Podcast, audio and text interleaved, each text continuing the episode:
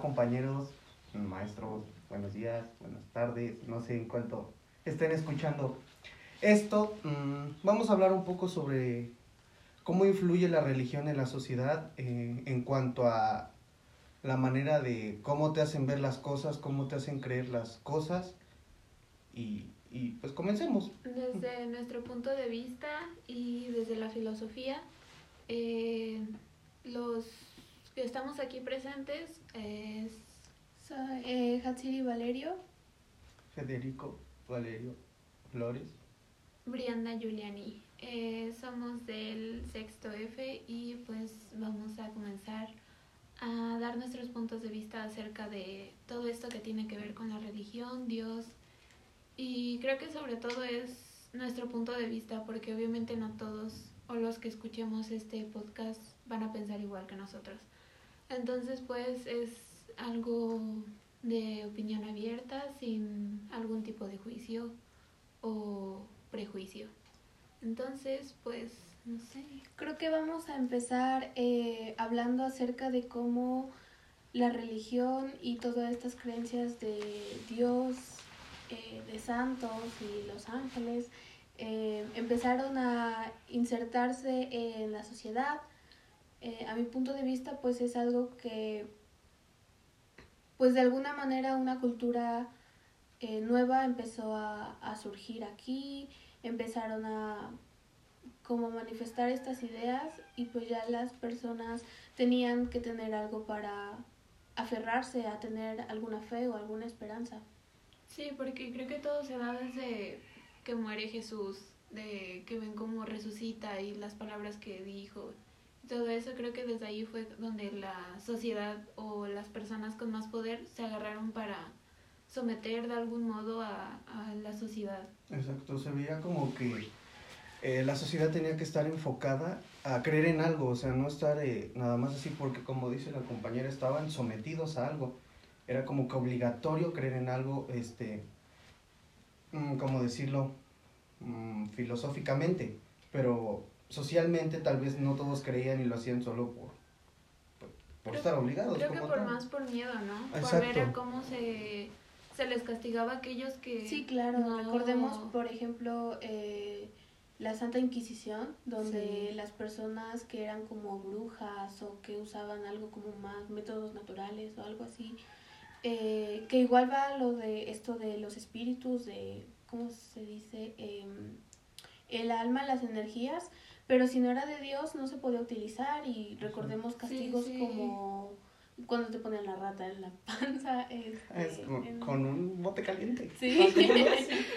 todo y esto esotérico estaba todo muy mal visto porque se creía que era algo de esta idea que se creó que hay entre el bien y el mal, el infierno, el cielo, lo bueno y lo malo y es donde nos empezaron a encasillar entre oh, si haces cualquier cosa que esté fuera de las reglas que la sociedad te ha impuesto, te vas a ir al infierno si haces esto que se te está diciendo con las reglas es porque te vas a ir al cielo. Entonces creo que ahí entra como ese juicio en el que nos empezaron a dividir para, no lo sé, para obtener la salvación divina individual. Que no te vayas al infierno. Para que no te vayas al infierno. Bueno, creo que también hay una parte buena de esto porque hubo muchas personas que, pues sí, hasta la actualidad lo podemos ver que se aferran a eso, por ejemplo. Personas mayores. ajá, exactamente. A los dioses, a los santos, por ejemplo, las vírgenes que van y hacen sus, ¿cómo se dice? Peregrinaciones. Creo que de buena manera las personas tuvieron algo a lo que le tenían fe o le tenían esperanza, aunque no esté científicamente comprobado como que en algún momento existió eso. En sí la fe no es mala, no. sino el cómo tú te lo, predicas con ella. Cómo tú lo tratas de mm, actuar, no sé, cómo tratas tú de actuar a lo que te dicen, ¿no? o sea, eso es lo que... Sí, el cómo tú, la perspectiva que le des, por ejemplo, la Biblia, algunos dicen que si la llegas a leer es un libro filosófico de los mejores que se ha escrito, pero obviamente si lo ves con desde una perspectiva de que es un mandato para ti, para tu vida, obviamente te cambia la perspectiva de las cosas. Y obviamente estamos en esto de que creer en algo para las personas eh, les da este poder de la fe, de de saber que hay algo ahí que te cuide y que no estás totalmente desamparado, que creo que es lo que más paz y tranquilidad le da pues sencilla a todas a todas las personas porque pues no, no, estar solo o sea buscas estar Exactamente. buscas estar acompañado sí ahora pues supongo que tendríamos que hablar a partir de cómo esto te lo fueron imponiendo y cómo fue castigado no predicar esta religión en los años pasados. Y pues cómo hasta ahora existen estas creencias de que eso no es eso no es de Dios. Eh, cosas que haces y ay no no lo hagas porque eso no es de Dios. pero es que creo que todo eso lo ha impuesto el hombre no en sí como que el gran Dios o, alguien te lo haya dicho o alguien ha hablado por ti sino que ha sido todo en cuanto a lo que el hombre ha dicho o ha hecho con esa palabra que se cree que fue de Dios. Entonces ahí fue como el malentendido o la división que hubo entre poder y unión que fue como la que a mi percepción fue la que nos ha dividido demasiado, tanto en las religiones como en las creencias, culturas y todo eso, porque pues en mi opinión creo que todo viene de un, de, una de un solo lugar. Pero obviamente el hombre en este afán como de creernos individualistas o de creer que solamente hay algo, es como esa división que se ha creado. ¿Cómo no es el bien y el mal? O sea, cuando se refieren a eso es del bien. O sea, eso no es de Dios porque está mal. Te hacen creer que todo lo que haces y te dicen esa frase está mal. Y tal vez mm, no tengas el poder de llegar al cielo, como muchos lo dicen. Cruzar, mm, ¿cómo sería decirlo? Hacia la luz. Hacia la luz. Es lo que he visto, que hacia la luz. Y no tenemos nada en contra, obviamente, no nada en contra, todo es respetable. Pero sí hay algunos temas que si te, los si te pones a analizarlos, sí están como que medio raros. No temas, sino como que ciertas, ciertos, eh, ¿cómo decirlo? Palabras, estrofas, no sé, que sí están, mm, sí tienen coherencia, están bien y es aceptable. Pero si te pones a, analizarlos bien, están como que mm, medio raros. Raros, sí. yo creo que hay muchas cosas, por ejemplo, en, en la Biblia que pues se supone que eso lo predicó eh, Jesús y que todas esas cosas buenas él las hizo, pero también hay cosas que aclara que son malas, pero sin embargo la gente que es religiosa, que va a la iglesia, cosas así, lo, lo hace, por ejemplo, juzgar a, a otras personas. Si bien lo recordamos, hay una parte en la Biblia en lo que dice que quien esté libre de pecado, que arroje la primera piedra o cosas así. Entonces, a lo mejor no es como que eso de la piedra, pero quien esté libre de pecado arroje su opinión o algo así. Y pues vemos a, por ejemplo, las personas que son religiosas, que van a la iglesia, que le das, eh, que dan el diezmo a la parroquia, que hacen tantas cosas por hacer o creer que están haciendo un bien. y sin embargo es como que una contrariedad como que esto que decía el profe que en clase que este en la antigüedad cuando creías que habías hecho un pecado ibas y le pagabas a la iglesia y ya estabas libre de pecado. Y te adelanto otro poquito, porque voy a matar más. Y de, ahí, y de ahí es como, desde ahí se ve la incongruencia porque se cree que con dinero o con algo material es donde vas a librar esto que hemos llamado como espíritu o alma que se supone que se libera de todo lo material. Entonces ni siquiera tiene como congruencia de que tú pagues algo material que el hombre creó para que tus pecados que ni siquiera se ven o estén anotados en algo se puedan borrar. Entonces desde ahí, eh, pues a lo largo del tiempo creo que existen estas como que incongruencias entre las acciones de las personas y lo que según se dicta en la Biblia, que es como lo que más seguido se, se hace mención en esto de la religión. Pero pues creo que en sí más a mi punto de vista es como que ver a esto de los de los este maestros creo que les llamaríamos así a Jesús y todo todos estos como que dioses que hemos llamado que es Jesús eh, a lo mejor Buda o de, de cualquier otro creo que se le sería mejor como que decirles maestros porque en sí ellos vinieron a enseñar su forma de ver la vida, no a imponértela. Y creo que los hombres o las personas lo hemos malentendido, como que tenemos que seguir su ejemplo y creo que eso no fue lo que ellos pudieron hacer. Exactamente. Creo que hay una donde dice seguir la palabra de Dios. Sí, pero a tu perspectiva, creo que eso es lo más importante, como que lo que tú vas a hacer con aquello que te estamos diciendo, pero a tu forma de, no para que eh, se te imponga algo, sino como para que tú lo escuches y de la manera que te resuene, tú lo saques a tu exterior, para que lo puedas como transformar. Y a tu manera.